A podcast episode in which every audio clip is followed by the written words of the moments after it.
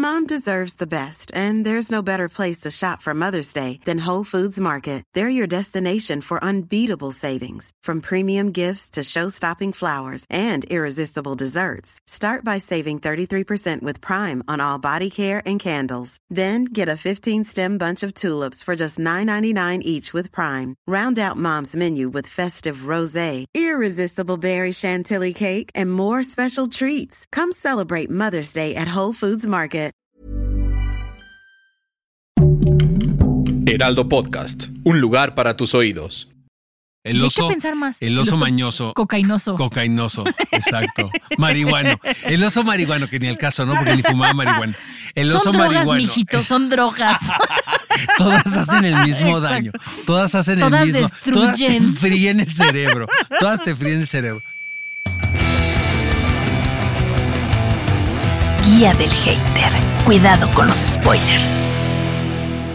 Bienvenidos todos. Hoy vamos a hablar de The Witcher. Estoy emocionada. También otras cosas, pero sobre todo The Witcher. ¿Cómo estás, Oscar? Muy bien, pero qué bueno que vas a hablar de Witcher porque me imagino que tú eres como una experta, ¿no? En la materia. Pues no de- es que sea experta, pero le estoy gozando cabrón y estoy sufriendo cabrón que me vayan a cambiar a mi Henry Cavill. No porque crea que el otro lo va a hacer diferente, sino porque va a pasar como pasó en Aventuras en el Tiempo cuando cambiaron a Belinda y metieron a Daniela, Luján. Oye, No pero ¿sabes mal, cómo pero van a sustituirlo? O sea, va a, entrar, va a salir por una puerta y va a entrar por, el, le- por Liam Hemsworth. La verdad es que no sé cómo lo vayan a resolver porque estoy tan enojada con el tema. Yo creo que por eso disfruté tanto esta última aparición. Pero de- todavía nos falta ver otro bloque de En ese bloque ¿no? también va a estar todavía Henry Cavill o ya nos lo tengo ni pero es que ya sale la próxima Ah, semana. el entonces otro sí sale todavía. Ok, entonces, qué maravilla que tenemos Witcher para rato. Pero bueno, también nos vamos a ir con Última Llamada, que es este documental de HBO, Misántropo y Chaborrucos. Oscar, eh, y vamos a. ¿Tenemos menciones? A ver, tenemos que Héctor Lo-Fi nos pone. A mí me encantó No Hard Feelings, recuerda grandes clásicos como Super Cool y Virgen a Sí, a 40. mí me, yo estoy de Virgen a acuerdo los con 40 él. es una película, un peliculón. No se Pero no, pero yo estoy de acuerdo con él. A mí me gustó mucho No Hard Feelings. mí Ya no. hace poco lo estuve platicando con un amigo y este y sí, sí creo que estamos ahí no. conectados en la opinión. Y Aide Muñoz dice, los amo, me siento tan señora de no saber cómo enviarles un mensaje de audio. Gracias, hacen mi trayecto al trabajo Uy, muy pues es feliz, aunque creo que un episodio como el de los jueves no es suficiente. A Ay, ver, dile tú, dile tú cómo. Mira, lo único que tienes que hacer es ir, a- me sentí como en infomercial, ir a la cuenta de arroba heraldo podcast y ahí mandas un mensaje, o sea, como si fueras a mandar un mensaje de hola, ¿cómo están escrito?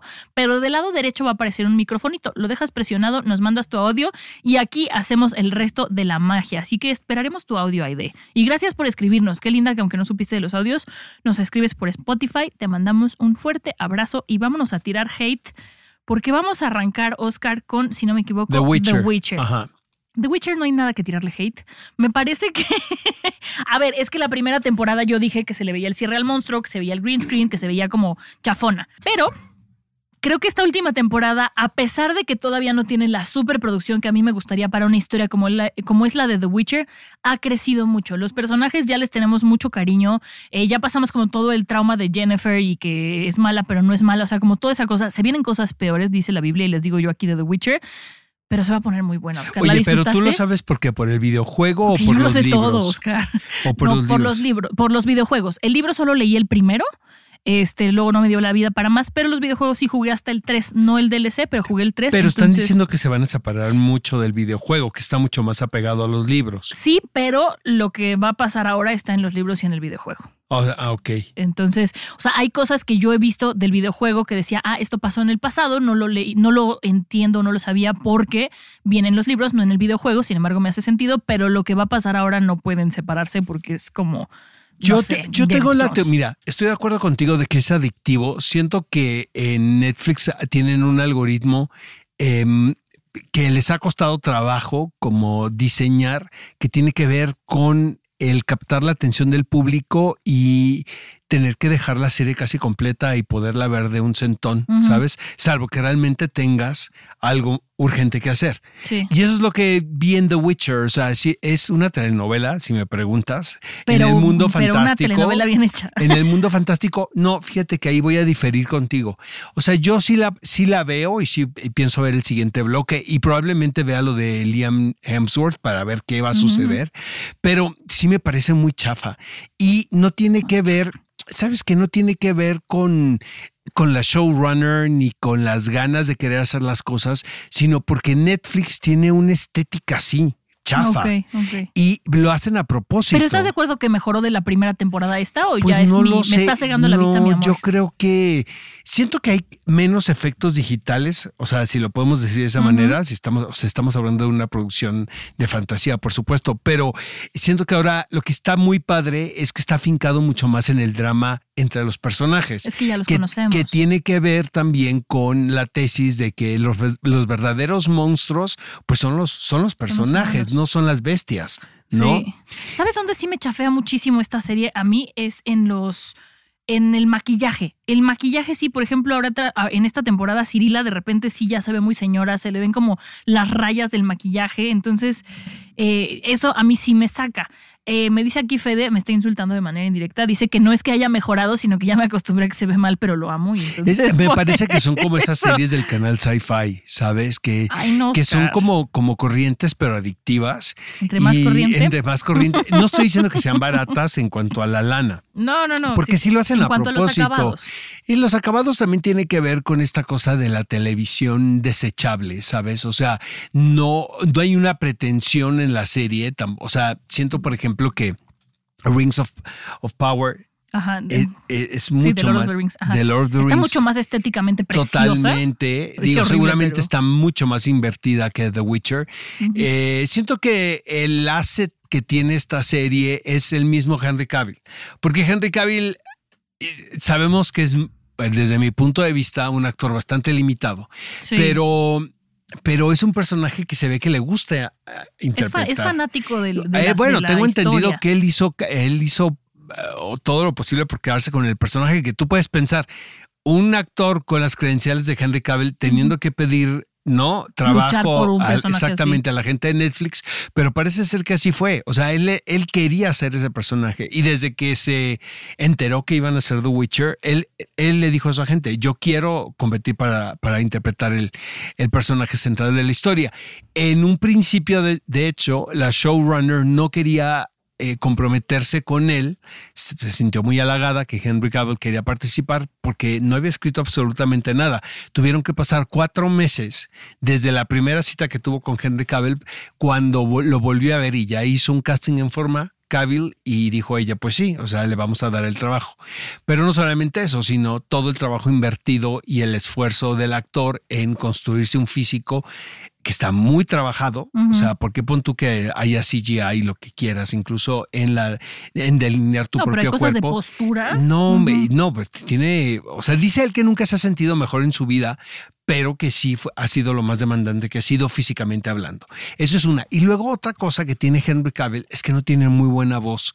Y para este personaje, si tú te fijas, no, y se Yo ve que, que trabajó, trabajó mucho, o sea, él trabajó con un Es que no voice coach. matices. Él trabajó con un voice coach para bajar el tono de su voz, porque tiene una voz un poquito más aguda Ah, y suena ok, más apito. allá. Entonces él fue el que trabajó su voz para sonar más grave, que era como, eh, como requerían que hablar este personaje. A mí, de todo lo que dices, a mí lo que más tristeza me da es justo que él siendo tan fanático del proyecto y habiendo luchado tanto por quedarse en un proyecto que le significaba tanto, tenga que abandonarlo por estar teniendo diferencias sobre la esencia del personaje. O sea, entiendo que a lo mejor él se creó una idea que no era la idea que tenían en un principio cuando, como dices tú, ni siquiera la habían escrito, pero aún así me parece pues muy triste que, que, que se haya visto obligado a abandonar el proyecto. No, insisto, como dije al principio, no creo que Liam Hemsworth lo vaya a hacer mal, simplemente es Daniela Luján, lo hizo bien, pero nos movieron al personaje. Es como cuando te cambian también Oye, al que pero hace ¿se la va voz él porque tiene diferencia o porque...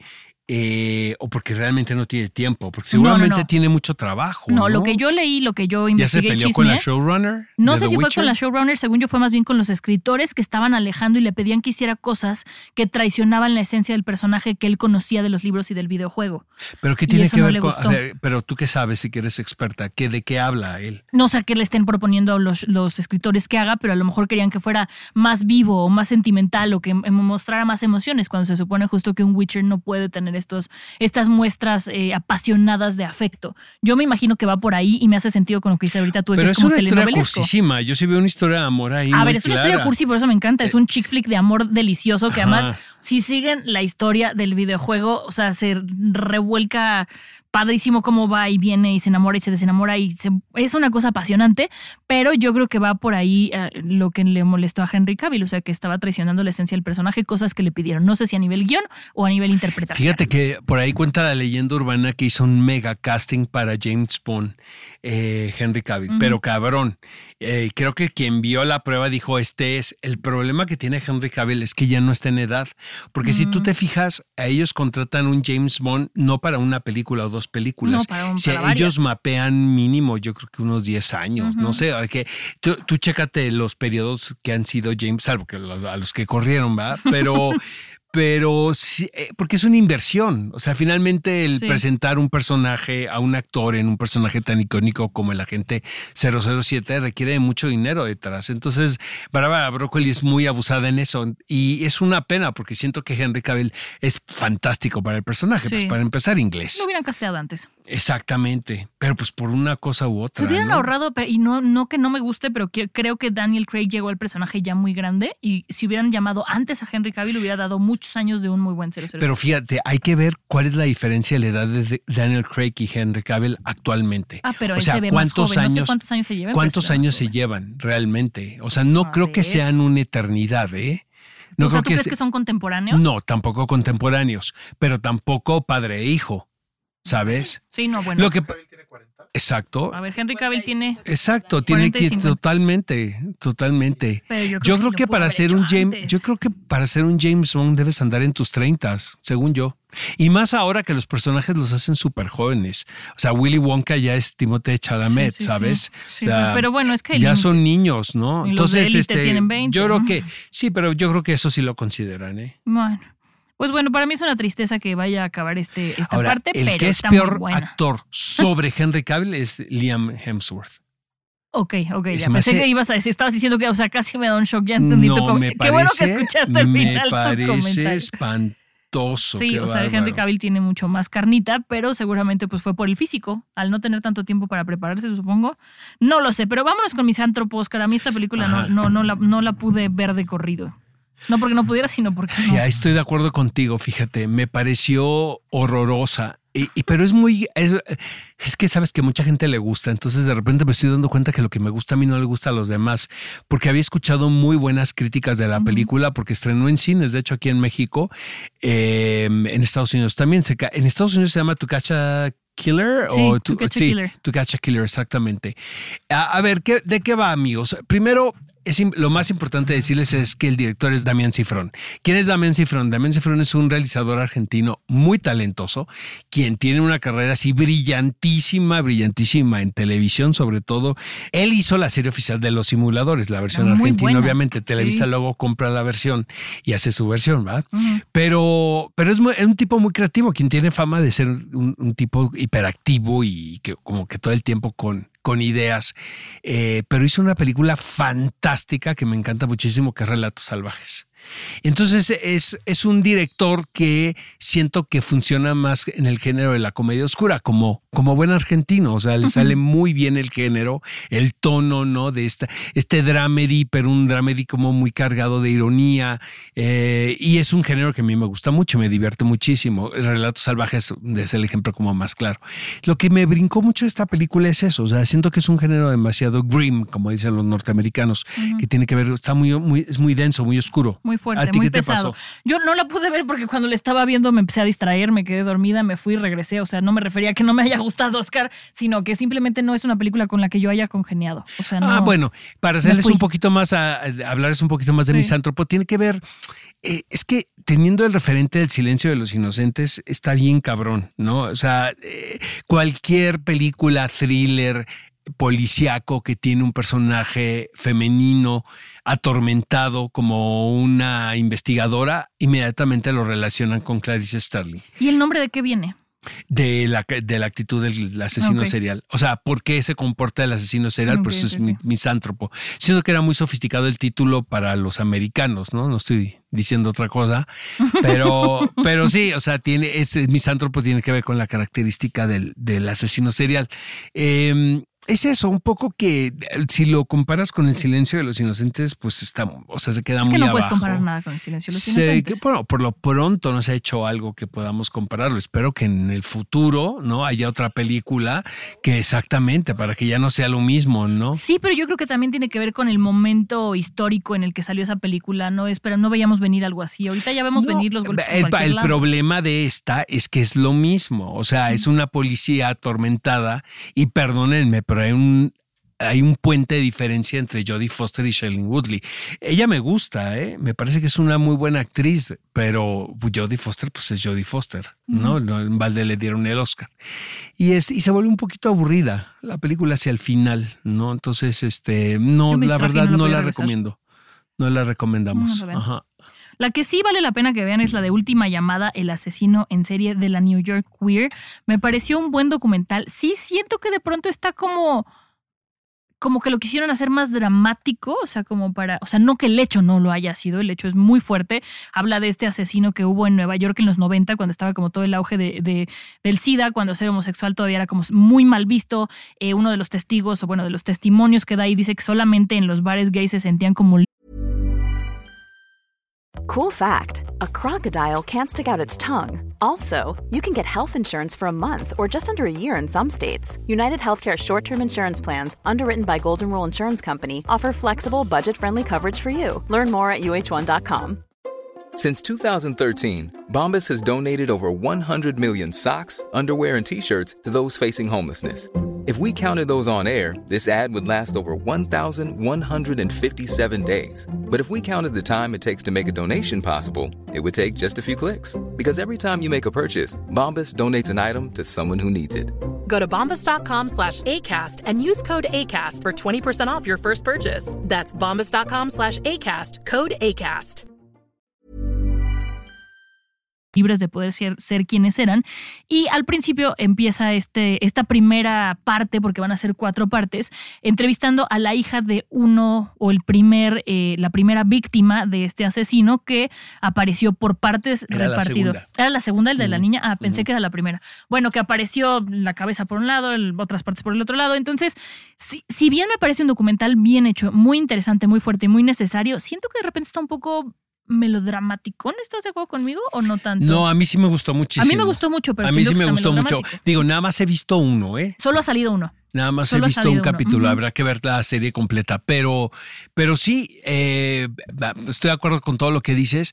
Es eh, luego cuesta como mucho trabajo el pensar que pues las cosas no han cambiado muchísimo. O sea, sigue habiendo muchos crímenes de homofobia, eh, muchos este, casos que no se han resuelto porque hay una negligencia que tiene que ver con, el, con la xenofobia, con la homofobia, con el machismo, lo que llámenle lo, lo que sea. Pero sí es, sí es otra época. O sea, Sí. si, si las cosas han cambiado, eh, no sabemos qué tan para bien o para mal, pero sí, sí se ve desde otro lado, ¿sabes? O sea, eh, el- en esa época no, pues nadie podía hablar de las cosas. Pues la misma chava esta que te digo, la hija de la segunda víctima, que dice, no, yo no sabía que era ser gay. Mi papá se fue a un viaje a San Francisco, mi mamá se encontró folletos de, de bares gay o de lugares gay y decidieron ir a terapia para resolverlo.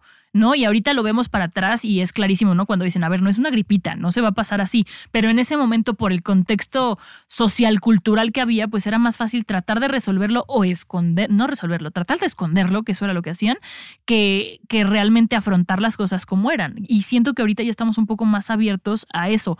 No completamente, es un camino que se tiene que recorrer, pero ya no es como era en, los 90.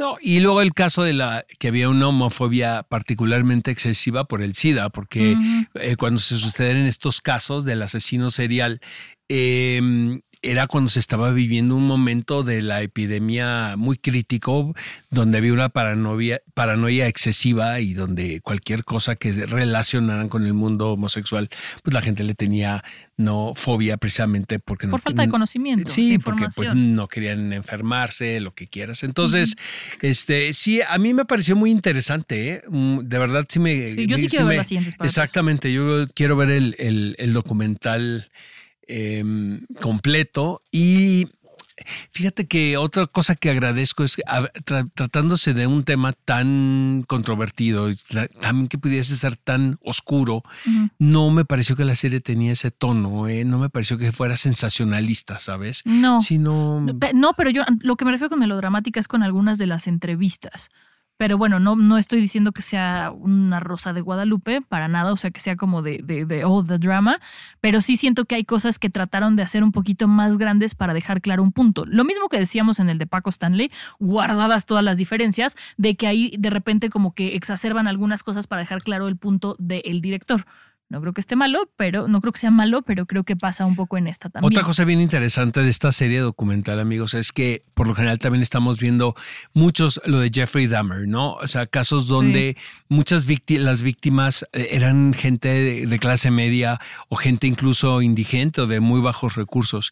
Y en esta, en este documental no, o sea, las víctimas eran banqueros, Sí. eran padres de familia no honorables, ¿no? Que tenían, vivían obviamente en una mascarada porque tenían una doble vida, pero era la única manera en la que podían ellos vivir en ese esa momento, exactamente, y de ese tema no se hablaba, No. ¿no? Entonces, eso es bien interesante porque sí creo que es, es, es otro punto de vista, ¿no? De, de- de las víctimas, ¿no? Sí. Otro, otro contexto. Esa sí véanla, esa sí véanla y estaremos muy al pendiente de cuándo salen las siguientes. Los Pues yo creo que ya. ¿no? Está saliendo que los Hoy jueves. en la mañana todavía no estaba la segunda parte. Pero sale que los jueves, los jueves salen todos los capítulos, ¿no? Ah, Según pues yo. yo. en la mañana traté de ver el segundo para ver. Es que hoy es miércoles. Hoy estamos grabando hoy en miércoles, entonces seguramente sale mañana. Exacto. Yo Sí. los jueves están saliendo todos los capítulos. También Secret, Secret Invasion sale los jueves. los jueves, ¿no? ajá. Miércoles Lo- muy en la o sea, noche. ya hay capítulo nuevo de Secret Invasion. Uy, hay que verlo. El cuarto. Sí, Con permiso, ya me voy. ¿Cuánto nos falta, Fede? Sí. Ya nada más nos falta hablar de una. Está muy, buen, está muy buena Secret Invasion, ¿no? Está sí nos buena. está gustando. Ajá. Ah, ¿ya lo viste el de hoy? Claro, el que se levanta sí, tarde, ¿no? claro, el que entra tarde. Ah, Es el coproductor con Ale, que se los Exacto. presentamos. Pepe, que se integró al equipo. No habíamos a hablado las de él. 10 de la mañana, ¿no? Con su antifaz. Se Exacto. levantan el antifaz y, ajá, y su café y empiezan a ver su capítulo nuevo de O Secret se Invasion. viene en, en- en Didi o en Uber y lo viene viendo en el ya. Para Oye, humillarnos. no, pero Oscar. eso yo sí, yo sí hago, ¿eh? De repente sí me estoy comiendo el cornflakes viendo el capítulo de Secret Ah, Invasion. yo eso sí. ¿No? Yo el de Witcher. O contestando mails viendo el capítulo de Secret Invasion. Luego por eso escribes lo que escribes, ¿verdad? Ajá, ajá. Estabas poniendo atención, sí, claro. Exacto. Oye, este, Chavorrucos, esta serie que está en Amazon Prime. Pues yo estaba un poco asustado y lo manifesté al equipo de producción, pero les tengo que confesar algo. Yo me reí un montón, Oscar. Sí, caray. Ah, Yo me aventé sí. tres, cuatro y sí. El primero, el primero, el primero no me hizo cambiar de opinión porque entré a Pero verla es con como el prejuicio. piloto, este, empiezan a presentar los personajes. Pero está- ya después se pone muy divertido. A ver, sí tiene lugares comunes, sí A tiene ver, hay que explicarle a la gente de A qué ver, va. la, la serie trata de una psicóloga que quiere escribir un libro, la editorial le dice tu libro, tu idea no nos sirve, que tienes es que hablar Polanco, de... que es una tipaza, Sí, sí, sí. ¿no? Fuera dice, y tienes, dentro. Tienes que hacer algo más contemporáneo, algo que pegue más, algo de chaborrucos. Y entonces la asistente de esta psicóloga, que es Ana González Bello, le dice, ay, pues haz como un, como un, un anuncio en TikTok, todo el mundo lo va a ver. Y entonces tenemos cinco personajes diferentes que es un experimento, digamos. Exacto, que, que ven este, este, este como, como llamado, van a una sesión con ella y entonces empieza el experimento. Ellos no saben que son parte de un experimento, ellos creen que ella los está tratando de ayudar en esta como crisis de la mediana edad y ella lo que está haciendo es como recabar datos para poder escribir su libro sobre los chavorrucos. Empieza a recabar datos y la editorial dice, es que está como muy durito, entonces tiene que empezar a involucrar con los chavorrucos más a nivel personal para poder sacar mejores anécdotas o historias para el libro. Insisto, suena un poco como a cliché o como de, ay, va a ser Pues es que sí es un chafón. cliché. Sí lo es, Sí pero es un está muy cliché. bien Yo hecho. la verdad, miren, yo tenía la, la- mis notas que eran después de ver el primer capítulo que me apaniqué. Era que eh, son los arquetipos, o sea, Sí son. eh, siento que ya n- hay una, hay una evolución en el sitcom mismo. O sea, de hecho ya el sitcom como género, yo creo que ya en Estados Unidos, por ejemplo, ya no existe. O sea, ya es una mezcla de cosas que, por ejemplo, Arrested Development, que vin- vinieron a, a evolucionar una manera de hacer comedia que perduró durante décadas en los Estados Unidos. Y ahí, en ese mismo género, en el sitcom, eh, empezamos a ver esta, esta mm, evolución, podemos decirlo, de una comedia muy blanca como de Mary Tyler Moore, que por cierto hay un documental espectacular de esta, de esta actriz en HBO y que te cuentan ahí la historia de su programa, a comedias como más irreverentes como Married with Children, que era realmente todo políticamente incorrecto. Pero ya esta cosa de las tres cámaras, de las risas grabadas y de los Sí. arquetipos del vecino, del galán, No, del ama de casa, atrás. pues ya no. Está muy durito para lo que se necesita Exacto, ahora. todavía, por ejemplo, vi esta serie que se llama de, de tontas, eh, ¿cómo se llama? De tonta, de brutas nada.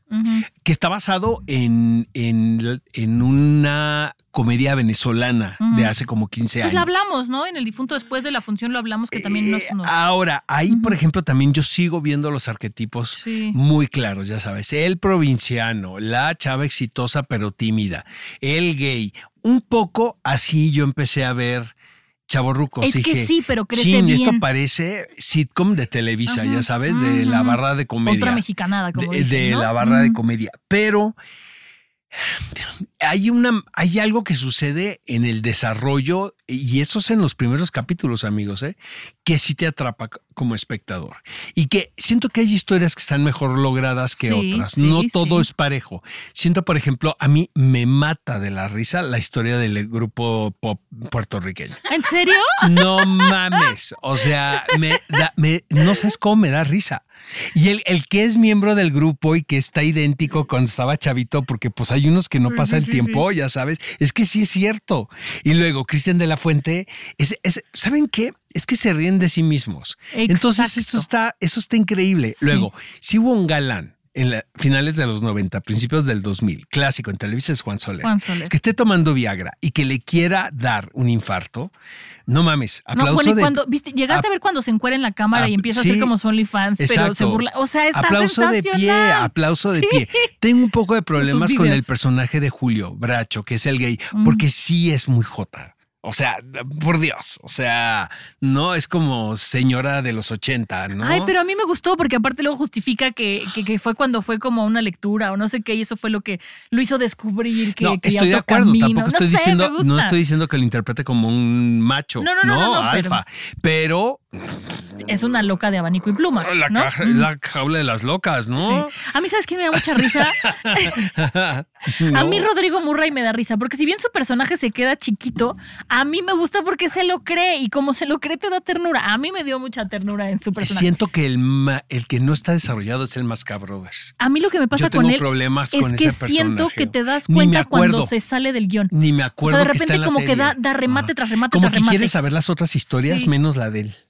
Sí, es que te digo, es eso, como que siento que se sale del guion para rematar y hacer lo suyo y entonces deja de ser un personaje consistente y se vuelven más como el chiste, que es a lo que está él acostumbrado. No digo que esté mal, pero a mí también me pasó que él me gustó. Pero la verdad, pues tengo que reconocer que sí me gustó Chavo Rucos y sí la recomiendo, sí, ¿eh? sí, yo también. Yo, la verdad vengan, es que vengan, haters.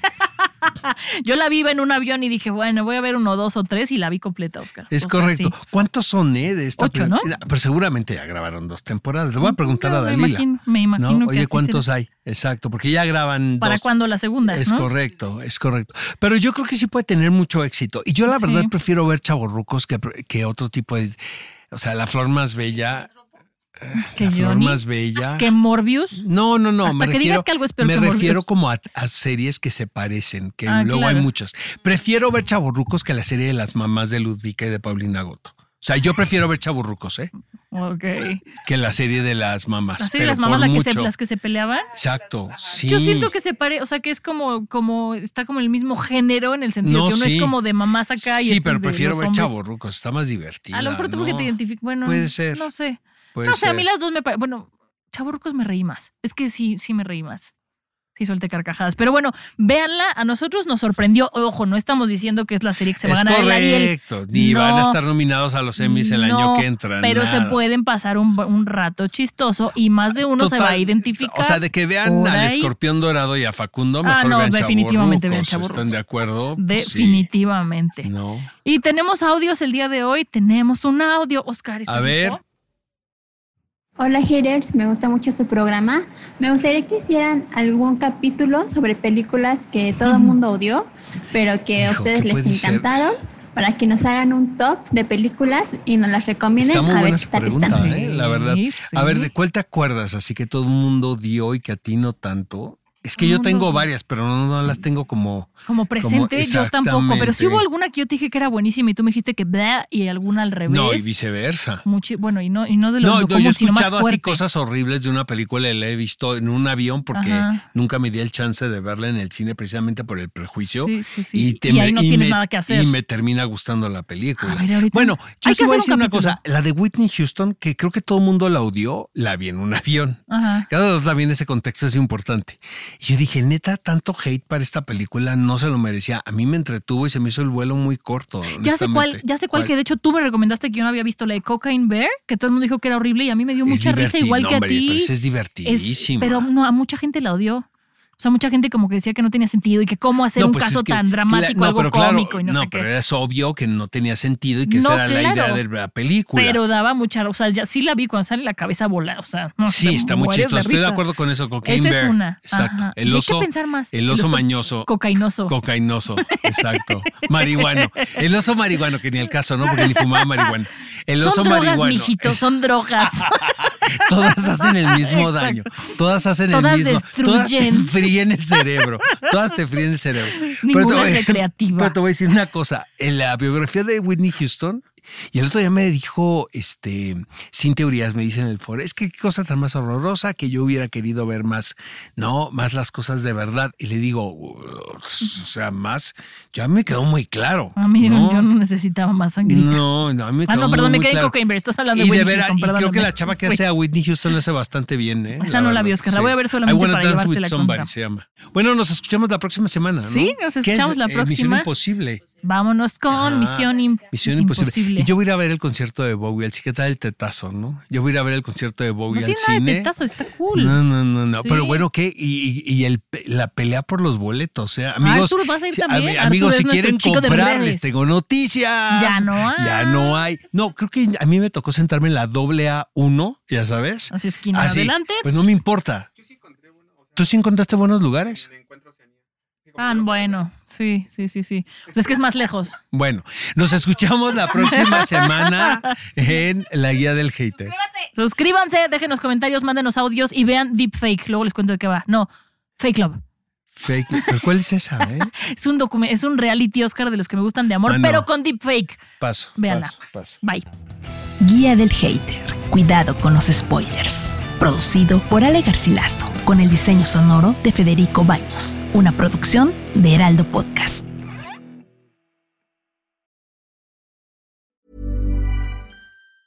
If you thought the only way to get a more defined jawline with natural looking results was through surgery, think again. Juvederm Volux XC is a non surgical injectable gel filler that improves moderate to severe loss of jawline definition and can help you achieve natural looking results with little downtime. Even better, this improved definition lasts up to one year with optimal treatment. No maintenance required. Improve jawline definition for a smooth, sculpted look with Juvederm Volux XC. For important safety information and to find a licensed specialist, visit juvederm.com. That's J U V E D E R M.com. Not for people with severe allergic reactions, allergies to lidocaine, or the proteins used in Juvederm. Common side effects include injection site redness, swelling, pain, tenderness, firmness, lumps, bumps, bruising, discoloration, or itching. There's a risk of unintentional injection into a blood vessel, which can cause vision abnormalities, blindness, stroke, temporary scabs, or scarring. Talk to a licensed specialist to find out if it's right for you.